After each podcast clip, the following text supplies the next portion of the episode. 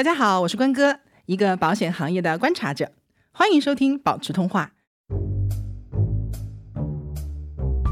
如果没有标准答案，那我们就应该拥有的是解题的思路和方法。是的，是的。所以，当你这个部分把它当做一个说必然到来的事件的时候，嗯，那我们就是主动迎上去。就像我们今天一开始讲说，面对裁员这件事情，好像似乎我们要解决的是怎么找下一份工作，但实际上，我觉得从更高的一个层面去看，是你怎么去应对人生的不确定性，你怎么去规避一些人生当中可能必然出现的一些风险。我现在能抓到什么，就先我就马上去动。对，至少它有收入。，对，因为这个东西只要你动了，你就会从原来那个困境中移开。哎，你看到的那个风景角度，你看到的资源和信息可能就不一样了。对，有句话叫什么来着？思路一变天地宽。对对对对，Hello，大家好，我是关哥，欢迎收听保持通话。啊、今天的嘉宾呢是我们的老朋友郡主。大家好，又见面啦。郡主其实是我们之前在 EP 四和 EP 十四就已经跟大家聊过天了嘛，嗯，但是好久没出现了，对吗？是是是，对对对，我以后得多拉你来。对对对，我一直在等你召唤我。嗯，是这样，郡主呢是我大概十几年的好朋友啊，就闺蜜的那种好朋友。然后同时呢，她还有一个角色是我的职场军师啊，因为她是做人力资源出身的，就是多年的 HR。是，呃，所以我这些年每一次的职场的一些变化，包括我换工作的时候那些纠结什么的，她都是重度参与了其中。然后，呃，因为他除了是 HR 以外，他还是这个职业规划咨询师，嗯所以说在我换工作等等的一些纠结的时候，他帮我做了很多梳理思路的一些工作。嗯，啊，我欠你的这个咨询费呢，对对，这个咨询费一直都说欠，到现在也没还。还欠通告费是不是？是是是是是，这个找时间得专专门算一算。对，所以我这么多年的这个职业道路上，基本上没怎么走弯路，有很大一部分的功劳是来自于君主的。然后他自己本身呢是在安永，嗯。然后联想，还有埃森哲，嗯。就这些听起来都还蛮不错的一些公司，尤其是一些外企啊，做了多年的这个 HR，你做过招聘，嗯，做过培训培，训，嗯，对对，就是 HR 的嗯。方方面面基本上也都经历过，嗯，对，啊、看过十几万份简历，有了吧？有了有了，一天几十份，对吧？。是是是，然后招聘过的人也有几千个，有，呃，而且除了在公司里是这个 HR 之外呢，他本身也是呃职业规划咨询师，应该有十年了吧？有了。因为我是看着你去，二零一三年嘛，就差不多十年了时间。你的咨询应该也有超过上千人了吧？嗯，对，上上千小时有了，就是这种一对一去帮别人去梳理，就像对我做的事情是一样，的。是的，是的，所以，呃，我今天为什么把他请过来呢？就是因为我最近看到了一个新闻，然后这个新闻就不断的在我眼前出现。嗯、因为咱俩在大连，嗯，大连呢是就包就你老东家的事儿，是是我老东家，埃森哲最近是应该是全国裁员，呃，它应该是全球全球裁员嘛，对但是这边波及的可能在大连的这个面是最大的，有好多的部门是整个团队整个部门是连锅的，对，嗯然后说是要把这个成本中心转移到那个菲律宾去，对菲律宾和印度，对，呃就是嗯为了降低成本，对吧？是是，哦，我看网上有人说说有一些四十家的一些员工，嗯，他在埃森哲工作了很长时间，现在就有点崩溃。嗯，呃，因我想象了一下，其实蛮能理解的，对对，因为这样的一个薪水，包嗯。括说这样的一个社会认同度的工作，现在尤其是在这样一个年龄层吧，对上有老下有小，对，而且嗯。出去可能不太容易找得到可以替代的嗯。职位，嗯，即便降可能都比较难。因为这次裁员好像也不仅仅是埃森哲自己的一个举动吧，是。其他的一些外企也在对。动作，是不是？对，其实呃。就是类似这种裁员，在大连的话，几年前就已经开始了，只不嗯过是因为这次可能涉及到的人数比较多，呃比较多，嗯所以呢，就大家感受上会觉得好像影响蛮大。出租车司机好像谁都知道这个事情哈，我看呃，他们说这一次的裁员可能会给到 N 加六的这样的一个对对对补偿。哦，我其实我觉得还蛮是非常良心的，非常良心，而且会提前一个月告诉你，给你一个月的缓冲期。对对对，因为其实这些年身边有陆陆续续类似的裁员，那我们也有一个比较，这个 N 加六真的是就不错了。对对对，因为大部分我看到的，因为这这两年很多地方裁员，我能看到的都是 N 加一、N 加二。对对对，嗯，对当然有一些没有良心的，对吧？没有 N 也没有，对吧？零，嗯，零是违法，对，零是违法的。嗯，所以我有一个问题啊，嗯，你如果一直还在艾森哲工作的话，现在也是被裁了吗？我不知道，我不知道，就是我觉得我一定也会受影响，因为我负责招聘。那如果呃业务上没那么多人的话，对我也不需要有那么多人来去招聘了，对吧？我感觉我可能体验到了，或者说呃，从一个参与者到一个观察者，我觉得体验到了一个嗯企业或者说一个部门或者一种类型的业务它的一个生命的周期。那可能盛到衰，对，可能我我进去的时候，就我当时入职的时候，正好赶上它。从这个快速开始发展，嗯啊，那可能到我离开之后，它进入到一个高速发展，甚至到一个顶峰，然后达到一个稳定的状态。那现在可能你慢慢的可能就会走向减缓，或者甚至可能会有一些衰退，或者是在你原有的这个城市可能会呈现一种消失的一个状态。对，因为因为我也是一个中年妇女，对，就是是职场过来的中年妇女，所以我就在想说，如果说我现在还是在朝九晚五的这种工作当中，嗯，然后呢，因为刚巧，嗯，我之前老东家 City Bank，嗯，去年也是尘埃落定了，就是呃大中华区的这个个人零售业务是要取消掉的，嗯，也就是说，咱俩的命运是一样，如果当年没有离开这家公司，现在面临的就是一个被裁员的，对对对，有一种什么感觉呢？就是早晚都会。嗯，遇到这个事情的这种感觉是是，这个可能是我们五年前、十年前当时肯定是想不到的。我记得我跟我的呃 City 的前同事后来去聊天的时候，发现说大家当年进到这个公司的时候，因为嗯，确实外企那个时候是比较好的，嗯嗯，福利也好，然后感觉特别稳定，你只要不出什么大的毛病，也不会把你开掉的这种的，就有一种我可以在这个公司。一直做到做到退休，对，就在这里养老。然后我们每个人都在那里边，比如说结婚生孩子什么的，都很稳定。是是啊，现在就是特别明显的能感受到这种不确定性，实际上它是真实的存在。是的，所以我想，如果是我的话，该怎么办？虽然我现在没有面临到这个问题，正好这段时间不是大家也一直在讨论那个三十五加的危机什么之类的嘛？嗯嗯，所以。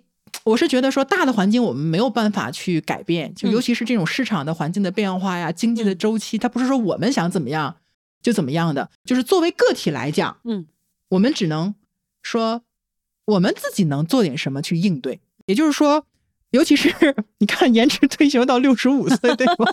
更加觉得，哎，每次提到这个话题，就是一种悲伤扑面而来的感觉。是，呃，也就是说，一个年轻人他如果是二十五岁毕业，开始迈入职场。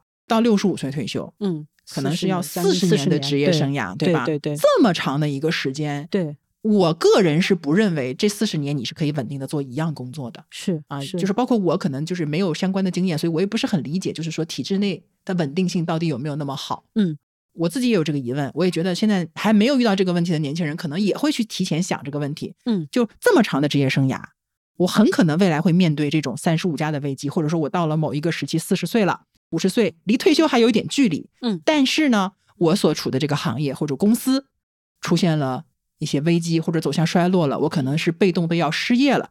那么回过头来再看现在，我们可以提前去做些什么呢？嗯，你看这个问题是不是非常精准的踩中了你的，踩中了你的专业知识点？这个确实很精准哈。同时，这我觉得它也是一个蛮大的一个话题嗯，因为。呃，你有谈到这个不确定性。刚才其实有一点，我就非常有感觉，就是你说可能我们要有将近四十年的职业生涯的经历，哈，就可能我们很难说你在这四十年当中不会遇到这种情况。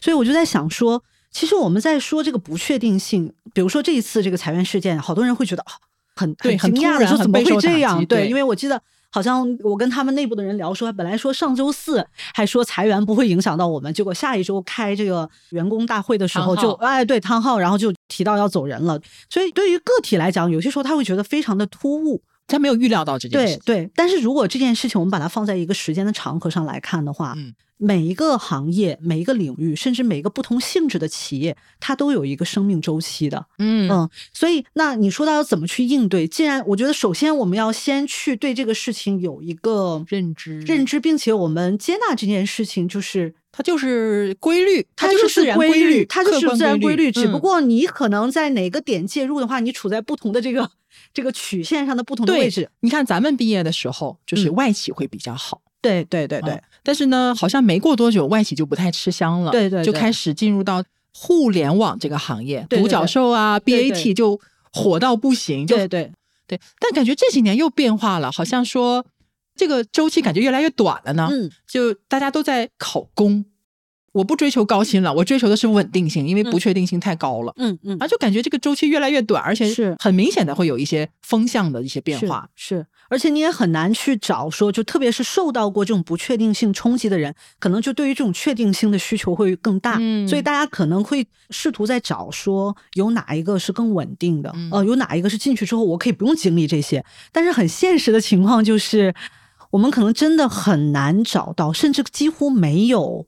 一个领域是绝对的确定的，嗯。呃而且我想，就这两年经历了疫情，经历很多东西，大家这种感受会越来越深。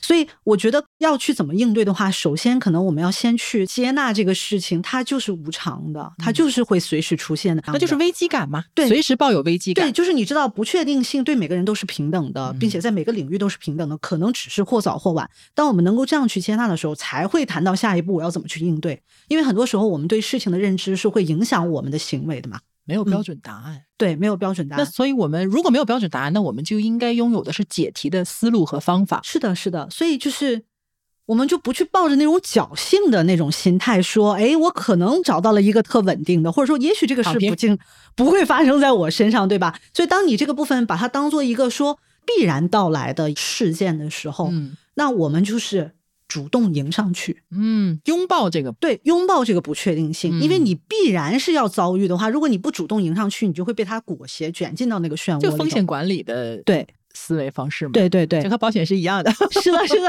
万法皆通。对，万法皆通。对，所以我们既然说到主动迎上哈，我就觉得怎么叫主动？嗯，其实最简单的四个字，大家可能也经常听到，就是未雨绸缪。嗯嗯，所谓的未雨绸缪，你刚才其实讲到那个曲线嘛，嗯对吧？那个曲线，然后突然就提醒到了我，哎，我们说企业是经历这样一个生命的一个周期，对吧？对，我就忽然想到，其实人的那个职业发展，我们在这个将近四十年嗯也是会有这样的道理。对对，而且可能在你的职业发展将近四十年当中，或许可能不止一条这样的曲线，嗯，这个我同意。是不是啊？比如说你切换了领域，你可能重新要一点点起来，然后下去这样子的。嗯，但是现在大家很难的就在于，特别你说的四十加或者三十五加，如果你现在从面临头走，从头走的话，那你从生存期重新走一遍的话，这个挑战是非常大的，对，比较难。因为上有老下有小，对不对？就是四十岁你经历这个生存期，和我二十出头经历这个生存期是完全截然不同的是的。二十岁的时候我没有太多顾虑，对不对我可能很多时候是我一人吃饱全家不饿，或者说得了，我可以有很多试错的成本，吧？对对对所以其实挑战就挑战在于，我这条曲线走完了，我下一条曲线在哪我不知道，而且我从经济上，或者从一些心理上，或者从社会的压力上，可能没有办法允许我有那么长的时间去重新探索一对个一个对对对对，对所以那我们说怎么叫主动，怎么叫未雨绸缪？嗯，在这个不同的我们说从生存到发展到成熟稳定到衰落，回头我把这个图给你画一下，我对们放在 show note 里面，让大家更直观的看一下。更有感觉。我就突然会想到说，那主动的话，就是我们在那个稳定成熟期的时候，就是大家想象一条这个正弦曲线，对吧？对对对对，就这这就已经往到了。到了那个波峰的那个波峰岸，嗯然后波峰可能它会持续一段时间。对，在这个阶段就可以开始做了，对吧？对，因为那个时候是你相对来讲在这条职业曲线上是相对比较舒服的一个阶段，就是你感觉稳定的时候，就稳定，然后你觉得没有那么忙，然后压力没有那么大，然后甚至你你就觉得你有一些空闲的时间去做一些新的探索的时候，我在想那个时候我们能不能做点什么？嗯，比如说我能够去探索一些新的领域，嗯这个新领域也许是跟我现有的工作上下游相关的。啊有相关性。哎，比如说我是做销售的，那可能我跟市场有关，我跟商务有关，对吧？那我是不是提前了解到市场的部分、商务的部分？嗯甚至于说我可能没那么相关，但是我有兴趣。比如说我原来我讲课，我们的那个助教，我的那个小助教，他做助教的工作，然后但是他就对脱口秀很感兴趣，啊然后他就一边做着自己的正常自己的正常的工作，然后一边的话呢，他就开始去研究琢磨，哎，他就是去免费讲，因为他一开开始没有人对开放麦嘛，我就嗯去讲，我就去讲，然后渐渐渐渐的，就等于你看，他是两条线并行了。其实就是斜杠青年嘛。对对对对对对对，嗯所以你想象一下，如果我们能这么做的话，和等到衰退期了，甚至都已经那个曲线已经到快要到消你也没有别的亡期了，选择了，你突然之间才想说我要再重启一条曲线的时候，嗯那个压力程度是不一样心态的，心态也不一样的。对不够理性了，有点对，所以这也就是为什么我们要选择在那个成熟稳定期，在你整个人最放松、嗯最舒适的那个区域的时候，我们去想下一步在哪里。我要先启动那个部分，因为那个时候老进不入舒适区呢，我就没试试过，怎么办？那就说明那那也是一个好消息啊，说明你这个还有变动的周期，这个行业变动的周期好像它没有那么快速，它可能这个还在一个上升期，这是有可能的。对，所以说到主动嘛，我就会想到说，如果这两条职业曲线，我们可以在那个成熟稳定期就开始有一个同时进行。提前为下一步做准备。对哎你要两条都好，那就是好上加好。对，对你有能力，你可以搞三条线，是的，是的。现在不有很多都斜杠吗？各种斜杠。对因为你之前是给我们上过课的嘛。嗯我是请，我是请郡主给我的小伙伴们嗯上过课、嗯啊，就包括对自己的了解呀、能力啊等等的。我印象比较深的很多点啊，其中有一个就是你提到过，呃，在职场当中的能力分为。不可迁移能力和嗯可迁移能力，嗯我我印象特别深刻，我特别嗯喜欢这个点，嗯因为我觉得很多东西就是可迁移能力特别重要。嗯嗯嗯，因为我特别羡慕你的工作，然后我想说，你这个工作呢，就不太受行业的限制。嗯嗯啊，你看 HR，嗯你管哪个行业都需要都需要 HR 啊对你 IT 也需要 HR，然后呢，这个金融也需要 HR，所以我就觉得说，当初我怎么没选这个嗯，这个就是这个这个专业呢？这个山倒了，还可以上另外一个山啊。就是你你你看你之前的那个职业经历，就是几嗯。个行业其实都可能都有不太一样，对吧？那我可能就一直在金融业里打转，所以我就想说，呃，你本身你的专业性就是一个很具有可迁移的一个能力了，嗯。呃，我是觉得，如果说大家能把自己的可迁移能力，嗯。嗯，培养到一个比较好的一个状况的话，嗯。是不是能够更容易打破这种行业对自己带来的限制？嗯，我觉得这点你提的太好了。其实这个就接续了我们刚才说的那个两个曲线嘛，对吧？因为刚才那个跟行业或者说企业的那个周期就影响很大，，对对对，对包括自己的那个部分，对，是是是，就是说，如果我们能关注到这个可迁移的部分，它可以打破一些行业的壁垒。对，对对对，我觉得这个其实是蛮重要的，特别是对于可能面临被裁员，但是我想切换新的领域的时候，行业的，对 对对对的。那其实我觉得还是要给大家解释一下，就什么叫可迁移能力和什么叫嗯不可迁移能力。嗯嗯，所以其实可迁移能力也是我们常常叫的通用能力。所谓的通用能力，就是说这些能力是不受你的职位的专业度的一个影响的。就比如我们经常说的分析能力，对吧？嗯我们说的销售的能力，嗯培训我们设计课件的能力，做 PPT 的能力。就这些部分，实际上说，哎，我在讲这类课程的时候要用，我可能换一个讲另外一类课程也会要用到。所以这个就属于叫可迁移能力，它是可能是呃不同的职位、不同的职能，它可能都会用到。但是有一些内容的话呢，它就是你离开这个职位就用不上了，对对对对对对对，就会有一些是这样类型的。所以等于说。我怎么去讲课？嗯我会这个是可迁移的能力，对。但是讲的是什么东西，这个可能就不是那么好迁移了。对，嗯，让我想起谁？我觉得你可不可以举一个例子呢？就是李佳琦好了，嗯，他卖货的能力是可迁移能力，对，具体卖什么是卖他最初是卖口红嘛，直播是嗯口红，现在那什么都有，应该是嗯选品特别多。他是很努力，他会对他的选品做很多的功课。但你说他是不是，比如说所有门类的产品的专家？嗯，你肯定是不可能都是嘛。对但是人家有，就是说你随便拿一样东西拿过来，嗯我就会想办法。他有他嗯肯定一套流程或者是方法，嗯我想办法如何把这个东西。首先，我决定要不要去带你这个货。嗯其次呢，只要我决定带了，我肯定是能带出去的。嗯，这个能力，是，我觉得这个例子其实就蛮经典，嗯，因为大家可以想象一下，比如从企业方，如果我去招一个直播带货的主播，对？吧？那我去招一个人，他哪怕不了解我的产品，比如说这个，如果是我找李佳琦，他原来他是卖美妆的，口嗯对口红的，但是我这个公司可能是卖比如服装的，嗯，他可能没有卖过服装，但你想象一下，这样带货能力的人到我这儿去，他了解我的服装可能只需要比较短的时间。对吧？他看一下我的产品介绍，嗯我跟他讲一下我产品的人群是什么样的特点，我可能花一天的时间或两天时间他就熟悉了。但是我要去培养一个主播，从没有粉丝到他的这种百万级、千万级的这个，这个是需要非常长的一个积累过程的。所以呢，我从企业方来讲的话，我是完全可以接受一个有这么强的可迁移能力的人到我这儿，但是他可能不了解我的产品或者不了解我的受众，嗯我可以接受这个时间成本。嗯嗯所以从这个角度，我们可以去理解说那个可迁移能力和有一些不可迁移的部分。对，嗯、这个可能也是我们除了主动拥抱不确定性之外，可以去关注的部分。那你自己就是个很好的主动拥抱不确定性的例子，你就还没等他裁员，你先跑。对，咱俩在录之前的时候，我们还在开玩笑嘛，说如果咱们还在那儿的话，被裁的话，我们要去哪？那我当时就有想到，比如说我还是可以去讲课，对不对？嗯那我可以去讲不同类别的课，面对不同的企业或个人，因为我原来在外企，英语就是工作语言，那嗯用英语来去那英语就是你的可迁移能对，力，这就是可迁移能力吧，对对吧？？我不去做 HR，但是我可以用来做翻译，嗯对不对？我也可以去教英语，对不对？嗯，总之就是需要英语比较强的工作，你都有一些可所以。类似这种，就是它可能不是完全受我的职能、我的职位的工作内容去影响还。有一点，比如说你刚刚说，你可以，比如说你的工作如果被裁员了，你可以去上课，对吧？。对，那这里有一个问题，就是你给谁上课？嗯谁会来找你上课？这个资源从哪儿来？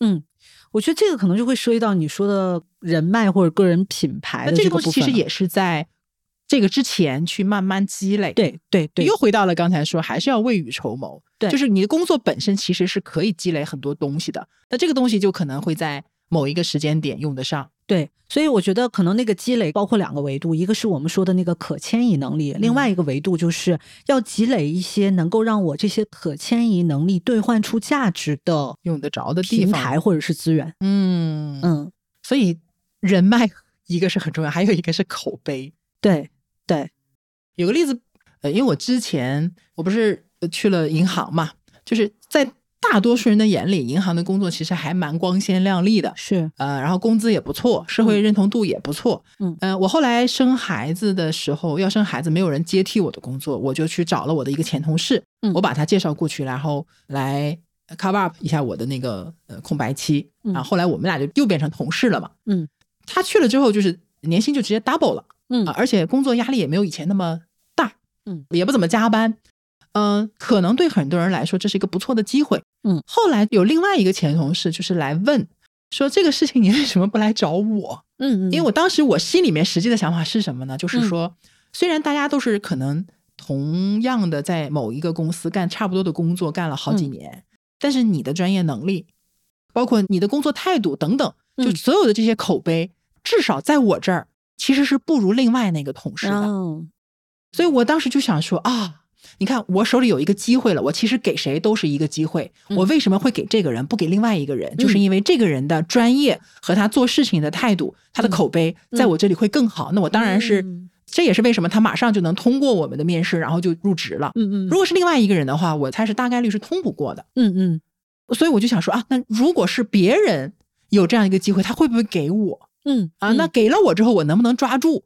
是。所以我想说啊，那人还是得要点强，是吧？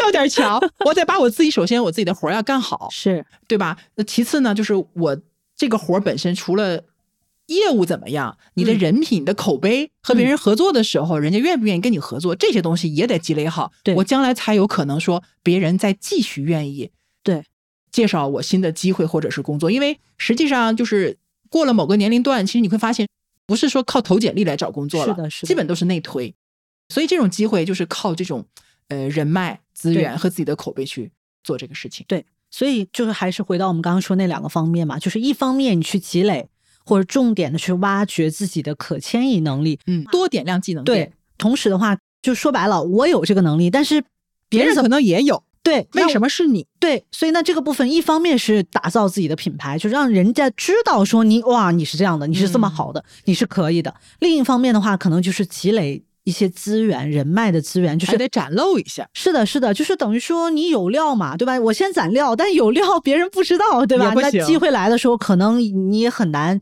第一时间拿到。所以所谓的这种积累，一方面是积累这种能力，另一方面就是积累，要么就是能让这个能力兑换成价值的，就是有人愿意为你这个能力买单的这种平台和人脉的资源。另一个就是打造这个品牌，就是让大家看到说我是可以的，我是具备这些的。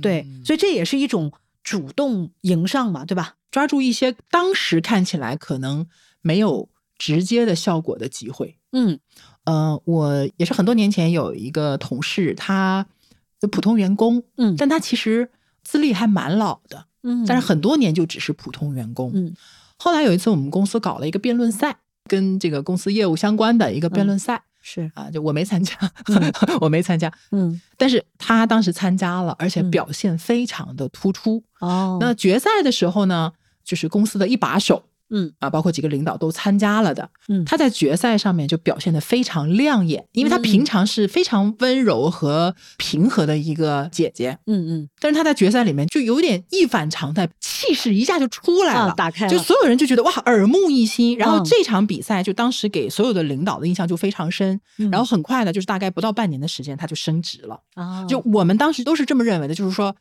首先他具备了一定的资历和能力，这个是没问题的，但是他缺少的是这种展示的机会。嗯然后这一次的机会，他就是通过辩论赛这个展现出了这种机会。那么嗯领导能记住你，嗯他就把握住了嗯啊，这一步是迈上去了，后面才有更多的所以你你说这个例子，突然让我想到了，我们一直在讲这个主动，嗯，然后我突然有一个感受，就是说，很多时候我们遇到了问题，我们试图去寻找解决方案，嗯但很多时候解决方案在很早以前就已经埋下埋下了。对，嗯，重要的是你会不会给那个埋下的机会？就是种一棵树最好的时间是在十年前，其次是现在。真的是这样，真的是这样的，就是当你能够提前埋下这个解决方案，当那个问题出来的时候，嗯，嗯就会提前应对。对，这也是嗯，就我之前我们讲了很多期保险的时候，也会在嗯聊这个事情。就很多时候我们在配置保险，包括财务管理的时候，你会发现一些财务上的问题，嗯保险上的问题。嗯但这个问题它并不是这个问题本身这个层面能解决的，是，而是说你要到更高的这个维度上去解决。就好像说，总有人会觉得说我保费我嫌高，嗯。保额我嫌低，嗯，这个人之常情很好理解是，但这个问题本身你靠保险是解决不了，对，要从你财务管理，比如说你多赚钱，然后嗯，对吧？从这个层面去对去解决的，对道理其实其实是一样的，一样的所以就像我们今天一开始讲说，面对裁员这件事情，好像似乎我们要解决的是怎么找下一份工作，但实际上我觉得从更高的一个层面去看，是你怎么去应对人生的不确定性，你怎么去规避一些人生当中可能必然出现的一些风险，对吧？就是在你工作还稳定的时候，对就要去考虑我怎么样能够获得下一份工作。是的，是的。然后在你健康不需要保险的时候，去规划你怎么样用保险来提高自己的保障和抗风险的能力。对它其实往大了说，就是你怎么去规划你人生哎的，是吧？就这种底底线思维，底线思维抗提高自己抗风险的能力。对这个风险要么就是财务的风险，要么就是一样的，哎，对是裁员的风险等等。哎，我这个可耻的能力啊，就是什么都能干。是的，是的，就像我们说，我们在没生病之前，我们要想好，就怎么去运动啊，怎么去营养的嗯，对其实是一个道理，一个道理。对对对，对，那我加一个问题啊，嗯，为难你一下，我在考虑下次还要不要来。你别这样。因为如果是比较年轻，可能还没的遇到这个问题，那我嗯们现在就可以说、啊，嗯我知道了，我现在要提前去规划，提前去攒人脉、攒嗯经验、攒嗯口碑，对吧？可能甚至说我要开始想办法搞一点什么副业啊之类的，好、嗯是可以做的。但现在，比如说我现在就是一个 呃四十上下，嗯然后也没有什么第二职业，嗯上有老下有小的，嗯对吧？那我面临裁员了，我可以做什么，或者说我应该怎么做？嗯，有什么嗯建议可以给到？嗯嗯嗯，呃我觉得这个情况还蛮常见的。当然，我们并不是说，呃，我们没有提前去做准备，就一定是有什么问题哈。我觉得其实很好理解。对，其实也有很多人在这个过程中，当我们待的蛮舒服的时候，我们可能人会，呃，很本能性的去选择说，让我更舒服的一点的那样一个状态。所以，特别是在一个领域也深耕了蛮久的人来讲的话，可能他会一直是低头走路的，就是他会一直在这边，他可能没有太多的关注哈。对，再加上可能上有老下有小，还要占据你很大的一部分精力，所以我觉得这个。这个状态是蛮常见的，但是也确实是蛮挑战的，因为就等于我好像会更被动，我好像所以就是，嗯，你说完全解决问题，我们可能也没那么大的能力，有些事情可能也确实无解，对吧？对。但是有什么是可以让这个事情稍微的有一些调理呀？然后怎么样去复盘一下等等的？嗯嗯，你会有什么建议？可能从几个方面吧，因为我们可以想象一下，如果我们是这样的一个状态，我们在这样一个年龄段上有老下有小，然后我又没有提前做一些准备，我突然之间遇到遭遇了这样的事情的时候，我觉得最明显的一个就是我我会觉得个压力非常大，这个压力可能来自于不同的方面，比如经济上的，对对对对对，然后再就是可能来自于心理上的，嗯。哎呀，那下一步在哪里？不知道，很焦虑。可能来自社会也会有一些压力，说你看这个人现在几个月都不上班，对吧？然后好像没有什么产出，就会来自于很多这样的压力。就是经济和心理两大压力。对，所以当你说到可以做些什么的话，我觉得可能更现实一点，或者更实在一点的，就是怎么去应对这些马上扑面而来的压力。嗯嗯，你比如说经济的方面，嗯，那经济的方面的话，如果是以埃森哲这件事儿来讲的话，我觉得。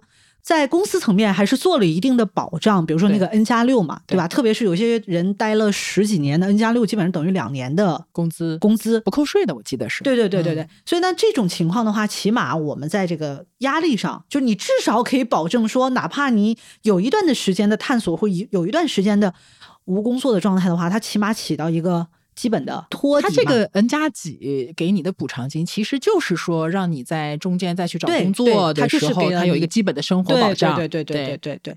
但是呢，可能这是比较幸运嘛，对吧？那不是每家公司都是 N 那 N 加一，对 N 或 N 加一多一些。那如果是 N 或 N 加一的话，那再加上你在这个公司如果待的时间又相对短的话，那比如说就算一年好了，那起码你是有。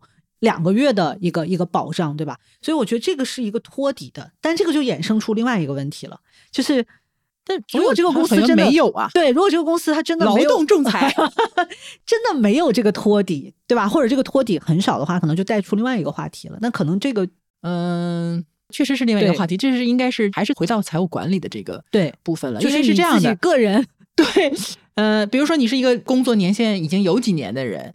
不管怎么样，如果裁员了，现金流马上就断了，嗯，就说明这个人是没有储蓄的啊。这就回到了我们前几期聊到的，就是我们要记账，要储蓄，嗯，呃，储蓄的目的就是为了说，当我需要用钱的时候，我是拿得出。是的，攒钱就是为了这个嘛。对对对，所以这个是财务管理的这个范畴。对，或者说是在财务上大家抗风险的一个能力的提前的预备。嗯，包括。甭管是 N 加几吧，裁员之后没人给你交社保了，对吗？自己一定要 续上。这个我们在前面的节目里面也讨论过很多次了。对对，所以有些时候社保一定要续上。同时呢，就是社保其实也不太够。嗯，有些尤其像艾森哲这样的公司，你的那个团险福利其实还蛮好的。嗯嗯，对吧？但是中断就没有了嘛。是。那这个时候你可能要加商保。啊，当然我的建议是早一点加，因为你现在马上加健康。能不能过也是个问题，嗯啊，此处插一段我们的 本行，对，所以当然也有一种特殊的情况，就是，呃，确实也没有什么能力去有一些结余，然后公司本身又不太好，也不给你补偿什么的，这是另外一个层面了。实际上，大家还是要从个人能力的角度或者说选择吧，嗯，对，嗯，所以经济压力怎么解决呢？还是要从现在开始去准备。你发现没有？我们开源节流。对，我们每次聊到一些话题，我们想找解决的方案的时候，你都会发现说，就是当下遇到这个问题，当下解决，总归是有点被动的，就会有一些叠加的一些问题出现的时候，你是没无解的。对对，如果是当下出现、当下解决的话，也不是不能解决，也会有选择。但是就像我们刚刚讲的，人在压力状态下，你的思维是受限的，嗯，选择也不会特别多。对对对，那这个限制就使得说。你虽然有选择，但那个选择可能我们就需要调整预期。当然这个很难，甚至说可能这个选择的代价会比较大。对，对，就说白了，你就没办法去要求那么多。对，嗯，也许它只是一个过渡，但是你至少都要有一个过渡，对吧？是紧迫感会比较强一点。所以就像前段时间你出差的时候，我们还聊起来嘛，就是你叫的那个车滴滴那个司机啊，对吧？他他原来是那个是新能源哪个行业的？我之前在深圳有一次打车，嗯。呃一上车我就看这个司机像一个程序员，因为那个气场我太熟悉了。然后就聊起来了，他果然是之前是程序员，他嗯刚刚开始做这一行，是因为他的公司是在南山区做嗯智能 AI 的，其实还是蛮火的嘛，对吧？嗯我说嗯你们这个子行业怎么还会裁员？他说是因为公司经营不善，资金链断了，没嗯办法，公司就解散了。解散第二天他就去提了辆电动车，然后就开始跑活了。所以你看，其实这对他来讲仍然很突然，但是他仍然有选择，但只不过也许这个选择不是一个长期的，对，嗯，所以这个可能也就回到我们说的，如果问题突然出现，然后当下就出现了再解决的话，你可能就会那个紧迫度会比较强，我其实蛮佩服他的，我就嗯觉得他这种行动力还有积极的状态，其实蛮好的，而且他也没有觉得说我跑专车、跑滴滴可能就怎样怎样了，就很自然的就在做这个事情。所以我觉得这是一个很重要的。你说，如果我没有提前储备的话，我当下可以怎么办？而且他攒了钱能买车，对对对，所以嗯对他来讲的话，那就是我现在能抓到什么，就先我就马上去动。对，至少他有收入。对，，因为这个东西只要你动了，你就会从原来那个困境中移开。哎，你看到的那个风景角度，你看到的资源和信息可能就不一样了。对，对，所以这个就比你在原地待在那里光琢说磨不行，我太惨了，我太倒霉了，这个事儿怎么落在我头上了，对对吧？对对所以可能对于没有准备的人来讲的话，就是先抓住你能抓住的东西，先动起来，然后让你从困境中哪怕有一小步一小步的移动。对，嗯，可能资源、机会、慢慢信息都不一样了就出来了。对对，所以我觉得这个是在我们没有太多选择的情况下的一个一个选择。所以我觉得哈，大家听到这个地方，每个人都应该想一想，如果我现在这份工作不能做了，我嗯可以去干什么？对，而且是马上能干对我，的。我跟你讲，我之前想过，我每次跳槽，嗯我都去想这个事情。比如说，我从香港回来的时候，嗯嗯我就想过，我说，哎呀，如果一旦我这个也不行，那个也不行，我能做什么？嗯，我后来想的是什么呢？因为我有带娃的经验、嗯啊，然后我又是没有偏科的一个人，嗯啊，我高中九门 A，我是学霸。不不不，就是我我是不偏科，我是觉得这一点我还自己还挺高兴的，就是我不偏科。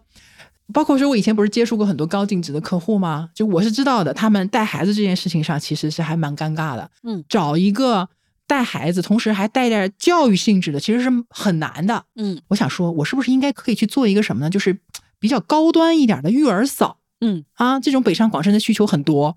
嗯、一方面的呢，比如说科学喂养啊，哎，科学的早教啊，读个绘本呐、这太小菜一碟儿，对吧？嗯包括说，呃，稍微大一点了，什么语数外，对吧？天文地理，嗯、主持我也可以辅导一下，唱歌跳舞我也可以稍微 指点一下，因为我女儿我自己带的嘛，嗯嗯所以我想说，哎，这个活儿好像也能干嗯啊，也没有什么，就是无非我觉得唯一的问题在于说可能会比较辛苦，这是一个。另外一个呢，可能他的社会认同度嗯没有我以前的工作那么高。嗯但是如果说我真的找不到工作了，我可不可以去干？我我当然要干，我赚钱是第一位的，对对不对？就是抓住马上能抓住的东西，对对先动起来。对对对，包括说我还想过说，呃，我也没有什么其他拿得出手的东西，我可能学历还不错，嗯那我可不可以找一个当时教培还挺兴旺的一个行业，我可不可以找一个就是教学机构？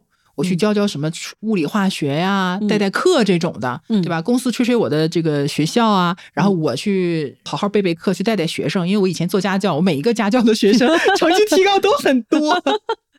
哎，我就想过这些事情，对对对，你想过吧？我也想啊，就是刚才说的嘛，对啊对吧，？就是做做翻译啦，对吧？去出去所以我觉得其实真的是，嗯，就是每个人都应该想一下，我可以做哪些工作。嗯我甚至想过说，如果连育儿嫂这种工作都没有，比如说市场大环境不好，也没有人花那么多钱去雇一个育儿嫂的话，嗯那现在就是有一个商场里面打扫卫生的活儿，那也得去干。对那我也得去干。对嗯、为了生存是第一位的。你这个时候就别想那么多。对，因为我们说的这个情况的前提是我没有任何的储备，然后我又有来自于各方面经济，比如说的一些压力，对，那可能就是动起来。嗯哎呀，还好我就是只想，但是我觉得如果说提前能想到的话，其实往往你还真的不容易去掉到这样，就到了这样的一个境地。对对对对吧所以我们这个也是前提嘛，就实在是我们之前没有做任何的准备的情况下，那我又不得不面对这个突然来的这种事件的话，嗯，能抓住什么就对，抓能抓。住什么就抓住什么，还是重要的是先动起来，因为动起来就会有新的契机可能出现。我觉得很难的一点是什么呢？很多人可能会备受打击，因为我我会我常年潜水在各个平台上嘛，我觉得大家其实就是嗯，怎么说呢，就是从精神上其实还挺难接受的，尤其是一些的。呃，因为很多人可能就是我很努力的读书、高考，然后念了一个很还不错的大学，是的，但是看到就业环境是这个样子的，对。然后赶上这几年，其实还蛮有落差的。对对对，特别嗯是他在这个领域当中已经做了一段时间，他已经到了一定的级别和嗯。一定的专业的积累的时候，遭遇了这种事情，因为这个事情不是他个人的问题，对不对？就像你说的，一直很努力，对对对。业绩也不错，但是就突然遭遇了这个，大环境也没办法，对你嗯。突然之间就脱离了这个你一直引以为傲的这个身份和位置，嗯，那这个时候再面对，可能要从头再来。更难调整的是心态。对对对对对，而且你过去的积累时间越久，这种落落差越会大越大。那怎么办呢？这个可能就跟心理层面是有一些对对对心理就怎么层面怎么面对这种突如其来的这种情绪，就是如何调整心态，就是从被打击的这样的一个情绪当中快速的能够解脱出来，而是嗯变成一个正向的去行动的一个状态。嗯嗯哦，这个嗯好难，我觉得我真的好难自己都有时候都好好难做真的。好难，因为我你刚刚提到几个关键词，就是嗯快速和走出来。嗯，因为我觉得这个本身这件事情就很难，就很难快速。而且你有没有感觉，有的时候人陷在一种情绪里，他是会有反复的，我就是这样是的？会有反复的，就今天调整的元气满满，然后明天突然之间就打回原形哈。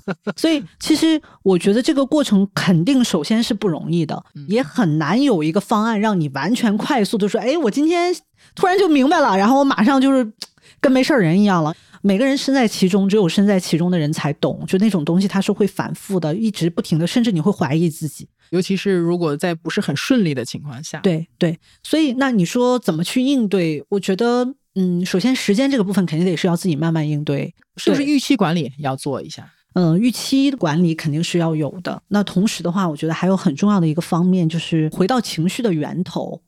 其实所有的情绪背后一定是有一个触发点，对，对吧？所以那我们很多时候，我们说我焦虑也好，我紧张也好，我要调整这个情绪，我们可能很难在情绪层面上单独去做工作，因为我要去找那个起因。我现在很不高兴，我跟自己说，你高兴吧，你高兴吧是没有用的。对，是没 有用的。那什么引起了你不高兴？什么引起了你其实还要找那个不高兴的根源。对对，如果卖弄一下理论的话，从心理学角度的话，我们会有一个三角形嘛，就说人的情绪和什么有关，对吧？就就是情绪、认知、行为这三者其实是彼此互动的，这是个三角是吗对，是一个三角形，它彼此是互动的。我们说很多时候这个情绪是怎么来的？它可能是发生了一个事，但是很有意思的是，它不是由这个事本身带来的情绪，而是由我们怎么理解这件事儿。就是嗯我们如果用一个术语，就是说认知嘛。嗯你比如说裁员这件事儿，嗯那我想很多人都面临这样同样的一件事情，嗯但是你还是能够看到不同的人对于这件事情也许会有一些不同的理解。嗯当然，如果从总体层面肯定是会有失落嘛，对吧？而且会觉得哎呀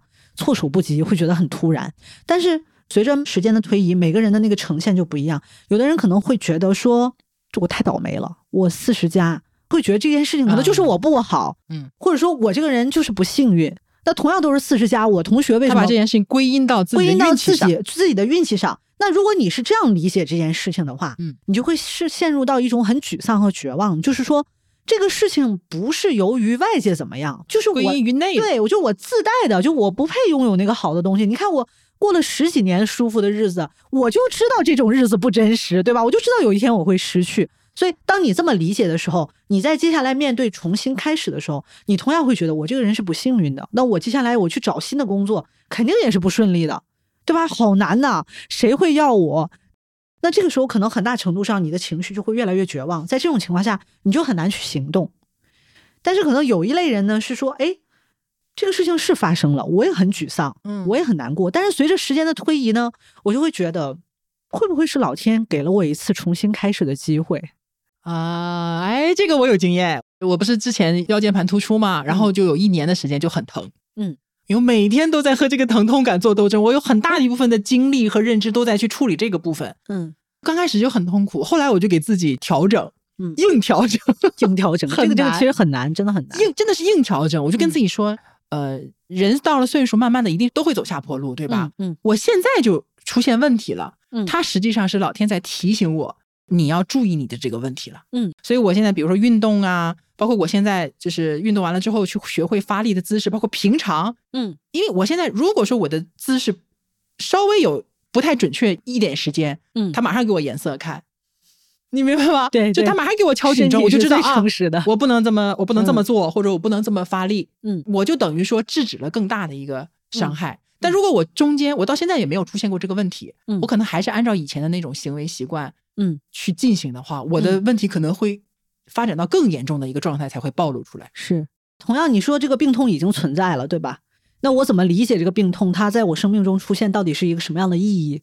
就会决定了我我的情绪，对吧？因为我如果觉得它是一个提醒的信号，嗯我就会觉得很庆幸。就是我努力的从中去找到一些积极的意义。对就是我已经受到了这份苦难了，对我已经咀嚼了这份苦难了，对我拼了老命，我也得从中尝到一点甜头，我觉得才合算。对，那当你能够看到那个意义的部分，你才会有行动嘛。就是说你，你会把它理解为它是一个给你提前的信号，避免有更大伤害的一个信号的话，对你就会很好的利用这个机会。既然是它是来提醒我的，那我就要去做一些行为，比如说我会开始锻炼，对吧？我会开始注意我的坐姿啊，或者说嗯不要太劳累。所以你的行动就跟着变化了。对当这些东西变化了，你你看到你身体变好，你的情绪它是一个正向的一个。所以这三者之间是来回互动的。我看啊，我的情绪是来自于我的认知，我的认知变化了之后，我的情绪也会好一些。对，然后你的你就会有不同的行为。嗯，也会啊，真的是，当你的行为不一样的话，带来不同的结果。啊这个这个图我也要结果会让你重画一下新理解你自己，然后重新带来新的不同的情绪。呃，我再举一个例子啊，嗯，就因为我现在我我姑娘呃，就是平常有时候会考试啊什么之类的，比如说练习口算，嗯然后她做了一百道口算题，比如说全对了一百分，嗯她就会很开心嘛，嗯但是呢，她可能哪个地方掌握的不够熟练呢？比如说这个小九九计算八八六十四就是背不熟，他可能就会总在这个地方犯错，嗯，他就会扣个一两分不对。他是这样的，他发现有错了。嗯他就会不开心，甚至哭鼻子。嗯然后他会说什么呢？他说我已经很努力了，为什么还没考全对？就 嗯这个嗯其实也能理解，对吧？是就是我会跟他说，我说你看，宝贝儿是这样的啊，就是嗯我们之所以会会去做这个口算题，每天去测验，嗯目的就是为了找出你哪个地方掌握的不那么扎实，或者哪个地方你是容易错、容易马虎的。嗯那我们找到以后应该很开心才对，嗯因为你非常明确的知道哪儿有问题了。嗯那以后你不就知道在哪个地方加强了吗？嗯那你这个地方加强了以后，嗯它不就没有弱的地方了吗？嗯但是它现在太小，就是我觉得这个 有没有效果呢？其实是有，但是并没有那么的，嗯就是说还没有完全扭过来。但至少他当时听我讲这个话，他能感受到，就是说这件事情并不是很不好的一件事情，所以他那个情绪也会被影响。是。而且，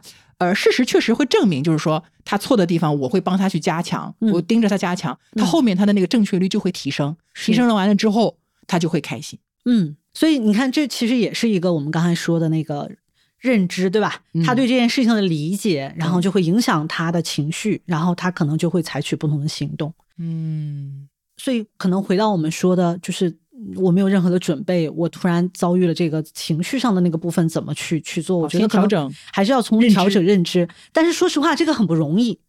很不容易，所以我就想到说，其实呃，埃森哲他们除了提供 N 加六之外的话，我觉得还真的是蛮良心的，就是他们还会给员工提供那个就是 EAP 服务，就是类似于像员工辅助计划，就是会会给员工安排呃，再就业的培训，对，一个是在嗯就业的培训，再一个就是培训对，再一个很重要的就是 EAP 做一些心理上的，就是啊去跟他聊聊，对你你是怎么理解这个裁员这件事的？可喜欢这一套，对，然后裁员给你带来什么了？你现在情绪是怎么样的？我觉得实际上就是在处理那个认知调整认知的部分。我觉得你的一对一咨询，很多时候其实也在做这些，事情。是的，因为我也旁听过你的那个嗯咨询，就一方面是帮大家去梳理他的思路，很多人思路是混乱的，对梳理；另一方面，其实也是在去调整他的认知，对去影响他情绪，从而去影响他接下来怎么。是的，是的，因为很多时候我们说一个问题来了，那个问题不是那么容易或马上就能解决的。对对对，但是如果一个人看待、理解这个问题的认知会有调整，比如说我们通过咨询也好，或者艾森哲他们提供的员工的辅助计划，去找一个人跟你一对一的去聊这个事儿的时候，当你对你的问题有了新的视角的时候，你就会看到更多的资源。甚至可以你的甚至可能就是个吐槽。就我现在很闷，我非常倒霉，我遇到了这个裁员的事儿，我可以跟我的闺蜜，我可以跟家人，甚至我可以跟一些同行去交流。那可能简单到就是发泄情绪，有可能，也可能是看看他们是怎么理解这件事儿的，因为嗯我们很容易陷入到我们自己的认知当中嘛。就我就觉得就是这样的，对这事儿就是没招儿，这事儿就没法解决。哎，但有的时候，当你跟另外一个人的话，他跟你处在不同的一个情境中或者不同的位置，他可能就能够让你对于这个事件给你带来的影响有一些多维的认知，所以这个也是一种打开认知的方式。对甚至可能你在跟他们交流的过程当中，就看到了新的机会。对对对对对对对，嗯，因为调整认知本身就是个很难的事情。如果一定说我们要马上能够去做的，我觉得就是要跟人多交流，哎，哦我突然觉得你的工作好有意义呀！是不是？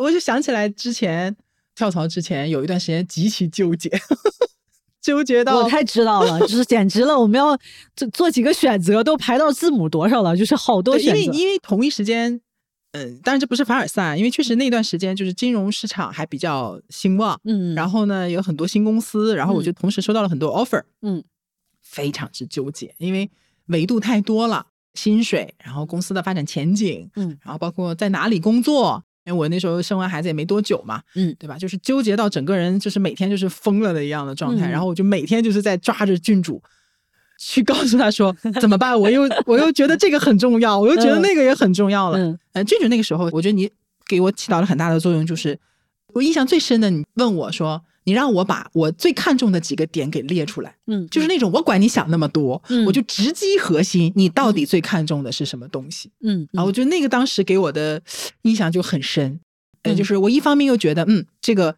方法很好用，另一方面我又觉得，哎，你看他怎么这么有思路呢？怎么能这么抓到这个问题的核心在哪里呢？嗯后来发现就是当局者迷。所以这个其实也是一个另外一个角度，我们说的调整对于问题的认知嘛。因为你一开始来找我的时候，你带的问题是说，我就觉得好多东西、好多选择啊，对对对我有好多好多的对乱套了。但是你跟一个人这样的去交流，他就会调整了你对这件事情的理解。发现我自己其实是有不同的重要度的，有一些部分其实它在那儿，但是它对我没有那么重要。嗯，所以其实是一样的，就是干扰项先去掉对对对，嗯所以我觉得这个还是说这个调整认知就是真的很重要，真的很嗯重要。但那如果你没办法获得专业人士的帮助的话，那至少你跟不同的人去聊，都会给你一些不同的视角，对于呃怎么去理解嗯突发的这种被裁的状态，怎么去理解说我现在三十五家或四十家在这个市场上的价值，包括我接下来的路要怎么走。嗯，包括我现在有任何这种失落、对自我怀疑、自我否定的部分，你都可以通过不同的人跟他们去聊。嗯，对交流，然后其实也可以看看书。对。嗯，像我之前我不止一次提到过《百岁人生》这本书嘛，嗯。嗯它其实就是讲说，呃，未来人会很长寿，那你工作的时间其实会第一会嗯。变长，第二，呃，人生并不是像现在这种简单的三段，就是嗯。学习、嗯。工作、退休，它可嗯能会在学习、工作这两个部分反复的轮换。是你工作一段时间，再去重新学习，再去可能会发展另一份职业的工作。所以这本书给我很大的启发。大家如果说在职业发展的时候有什么问题，也可以看看相关的一些书，可能也会打开一些思路。我觉得人很多时候真的就是看你的思路。有句话叫什么来着？思路一变天地宽。哎呀，没错没错，你看，还有一句话，就是我当年写在我们那个办公室的白板上，你应该看到过，嗯，叫做“精神病人思路广，弱智儿童欢乐多 真的虽然是一句玩笑话，但有的时候当”，你有我觉得有意义。对对对，当你那个思路一打开的时候，嗯，有些问题就不存在了，或者说它对你的影响就没那么大了。对，确实是有时候我们思想会僵化，但实际上，嗯、走出自己习惯的那个舒适的地方，就嗯我一定要怎样，我一定要怎样，我是不是一定要留在一线城市嗯，啊？我是不是一定要什么结婚生孩？我就觉得现在这个社会啊，真的没有什么一定要怎么怎么样的一个、嗯嗯嗯一一个情是的况，就是是的都可以。对，因为它越来越多元了。对，对对对对，嗯嗯所以其实还挺鼓励大家动起来的。不管怎么样，你都是要做一点什么。对，一定是不要只在那里自个儿闷，嗯，然后想。还有一点，我觉得是这样，大有很多人可能会有一些下不来台，或者说是怎么样的这种放不下身段吗？你的有点放不下身段的这个意思，嗯或者说被裁员了之后有一点羞耻感。嗯，你之前的咨询有过这样的情况吗？有，因为我真的知道是有人被裁员了之后是不告诉家里的，嗯然后每天拎个包出去假装上班儿，是有的，所以这个开口。所以这个其实跟我们刚才说那个认知也是有关联的，就是他怎么理解事情，对他怎么理解裁员这件事情，或者说，嗯，对，可能他因为被裁，可能会呃对自己产生一些怀疑，对、嗯对自我的价值产对对生怀疑对，甚至可能你都知道不是自己不够好，但是你可能会觉得那别人怎么想？对，那别人一对对对定会理解说那那么多人怎么就裁你？所以就这种东西，我觉得那种压力会更大，就是你会陷入到那种自我我觉得这种压力，没有别的办法，就是你必须马上找到下一份工作才能破解掉。嗯，对，因为那个可能是一个证明，对，是一个证明说我还是可以的嗯对对对对对，那这个时候其实，呃，从纯粹的从理性的角度来讲，就是你反而是要让更多的人去帮你介绍工作，帮你找机会才对。其实，对，如果你的目标是说尽快的去找到一份工作来去对对证明自己对，然后能够把那个自我的那个部分再给它强化捡起来对对捡起来的话，那确实很实实在在的，那就是马上动起来去进行下一份工作的一个搜寻。对，啊，还蛮需要外力的一些帮助的，就是嗯一些劝解呀、是，包括像你的这个嗯，工作、啊，我现在对你这份工作就是真的是越来越敬佩了。立马让你抬上高度了哈。就是它不仅仅是帮你找方法、理思路，实际上还有很大的心理按摩的成分。是会有的，是会有的，就是能够帮助大家怎么能够去更好的理解嗯自己，理解在遭遇了一些事件中的自己。怪不得你每年上那么多课，就是有那么多人在去学这个对职业规划咨询师。对，而且我觉得这两年感受就更明显嘛，因为这个职业环境越来越不确定，越来越动荡，所以人们要去面对这样的议题的就越来越多，困惑也会越来越多。嗯，对，嗯，我觉得我又学了，就又赚了好多钱的感觉。我的我的小账本要记一下。我之前我我还特别脸皮特别厚，就是自己的朋友羊毛就可着劲儿的薅。我我不是要求我的小伙伴，包括萌萌啊、七七啊，就是我要求他们每年都要给我更新简历。嗯，就是你找不找份工作我不管，反正你要。更新简历，因为我的期望值是说，我不可能让大家所有人都在这个工作岗位上一直干下去的，对吧？你还是要到更好的平台上去。然后我今年年初就让他们更新简历，更新简历完了之后呢，就是拽着拽着郡主给他们看简历，看完简历之后还一对一的辅导，哇，这个简直了，这个福利。是不是杠杠的？对，因为我在旁边旁听嘛，嗯，我就觉得哇，我就感觉又赚钱了。我每次听你讲，我觉得好赚呢。请吃饭，请吃饭。好，记账记账，你就就已经录下来了啊、啊。对，录下来了，就是在所有听友面前一定会对对对请你吃饭的，想吃什么随便说。嗯嗯，哎那我们就总结一下，嗯。说我们提到的今天的这个、呃问题吧。我们这个嗯。问题再回顾一下，就是说我们未来每个人都可能有很长的职业生涯，嗯。那么未来的职业变化可能会越来越动荡啊，有很多的不确定性，所以。嗯。呃，我们每个人都会面临可能会发生的，不管是三十五加的危机，还是裁员，还是转换赛道，嗯。对吧？那么，呃，我们可以从现在就提前做什么，或者是嗯。准备什么，以及嗯。说真的面临了这些事情的时候，我们有哪些方式是嗯。相对来讲能够去部分的解决，或者说是呃平缓一下当时的这个困境的，嗯，对吧？那首先第一部分就是先拥抱这个不确定性，在大家还比较稳定的时候就开始做这种被裁员的准备的。第二赛道的这个培养，对，那我们嗯有个图，到时候我们就看能不能画出来，放在嗯这个 show note 里面，大家就可以去直观的看一下。就等于说，你看我总结对不对啊？嗯就是你的一个，不管是行业还是你自己的职业，都是有一个周期的嗯啊。这跟财务也是一样的，我想财务管理和保险也是要按照一个人的生命周期去规划的。是的，是的。那么它是有四个阶段：生存、发展、嗯呃成熟和嗯衰落。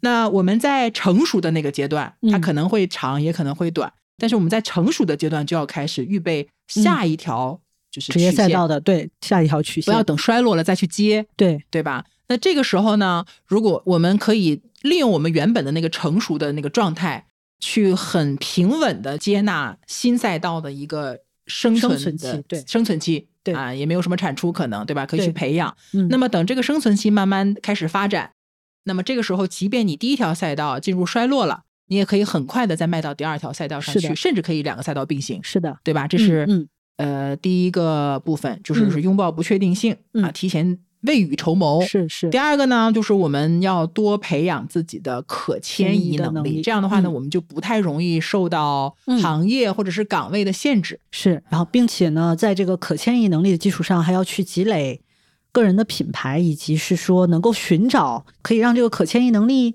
变现，变或者说啊兑兑换价值的嗯平台。对，然后要嗯积累自己的人脉和嗯口碑，口碑很重要哦。讲到这个口碑，我真的要讲一下，就是我见过很多人离职，你也经历过很多人离职，嗯同事离职，自己离职，对吧？嗯嗯我觉得离职的那一个月嗯，是最见职业品质的，让我你知道吗？想起分手见人品。对，就是有些人真的是我提交了离职信以后，立马就甩手掌柜了，就什么也不干了。嗯，但是有一些人，他会把自己的工作一直好好的，一直安排到他走的那一天。是的是的我觉得这个特别体现人品。是的，是的。那我去有机会的话，我一定会找这些 认真的人给他工作的机会，或者说去介绍的。是的，对，嗯这是积累的部分。嗯然后那句话叫什么来着？就是说，因为有压力的时候，人的思维会受限。所以就是在没有压力的时候，就要打开自己的思维，是的，对吧？？嗯，那如果说我们已经面临了这些职业动荡的时候，要从两个方面去调整。嗯啊、第一个呢就是经济压力，这是我们嗯最有压力的两个方面。经济压力呢，就是第一，如果是好公司，但我们挑公司也尽量挑这些好公司，对吗？嗯呃，好的公司会给到你一定的这个经济上的缓冲啊，对吧？但如果说，即便不管有没有缓冲，我们自己在财务管理这个角度也要提前去做一些财务上的积累、嗯啊，去应对这些风险时刻，嗯，对吧？包括保险，嗯，一定要给我一下 点睛。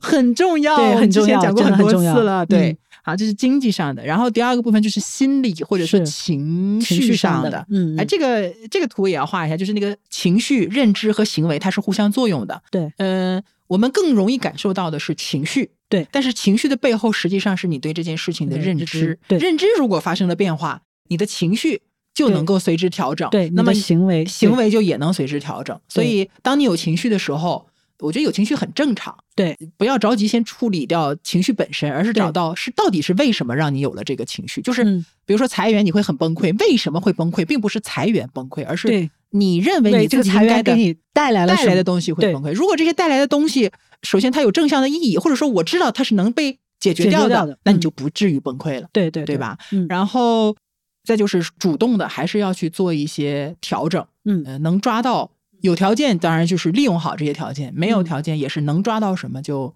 先抓到。就是、嗯那句话很好，就是你只要是稍微挪了一下，嗯你稍微做了一点什么，就可以把你从从原来的那个困境当中移动开移动开。对，哇，好在啊！给郡主鼓掌。哦，真的是好鼓掌好好宝藏，好宝藏！你你你你能不能就是今年多上一下我们的播客？这个可以谈，这个可以谈，没有问题。对，好。那如果说在比如说职业的规划呀，或者说就是相关的一些话题，大家有什么样的问题的话呢，也可以留言。那我嗯和郡主其实也可以在后续的节目当中再去深入的探讨一些相关的一些内容。是的，是的，就是因为我们的话题现在已经越拖越宽了，我们嗯开年也讲了，我们有这个财务管理呀。呃，健康管理呀，还有什么情绪管理什么之类的，我觉得职场其实也很重要，因为金三银四嘛，现在嗯正刚好是一个，应该是招聘的一个，就是对。如果集中从年度周期的话，应该是算是一个比较呃其中的我们这期节目播出来，应该也是大概在四月中旬左右，对，应该还能用得到，所以也是希望有帮助吧。啊、最嗯后呢，就是祝大家在职业发展道路上呢，我觉得不太可能一帆风顺，就是不管遇到什么样的困难，都有很好的解决方案，然后一路向上。好，好吧好，嗯好。啊，你对大家有没有什么祝福？就是你懂的，你觉得最好的情况是什么？其实我觉得你最后那句我非常认同，就是嗯我们很难祝大家一帆风顺，因为现现在对现在这种不确定性越来越强，所以我觉得可能呃祝福大家的更多的还是说，在不管任何的情况下，你都有那种应对应应事件和潮流趋势的那种能力吧。嗯嗯，好的。OK，那我们今天这个节目的内容就到这里了，嗯再次感谢君主，我们下期再见，拜拜，拜拜。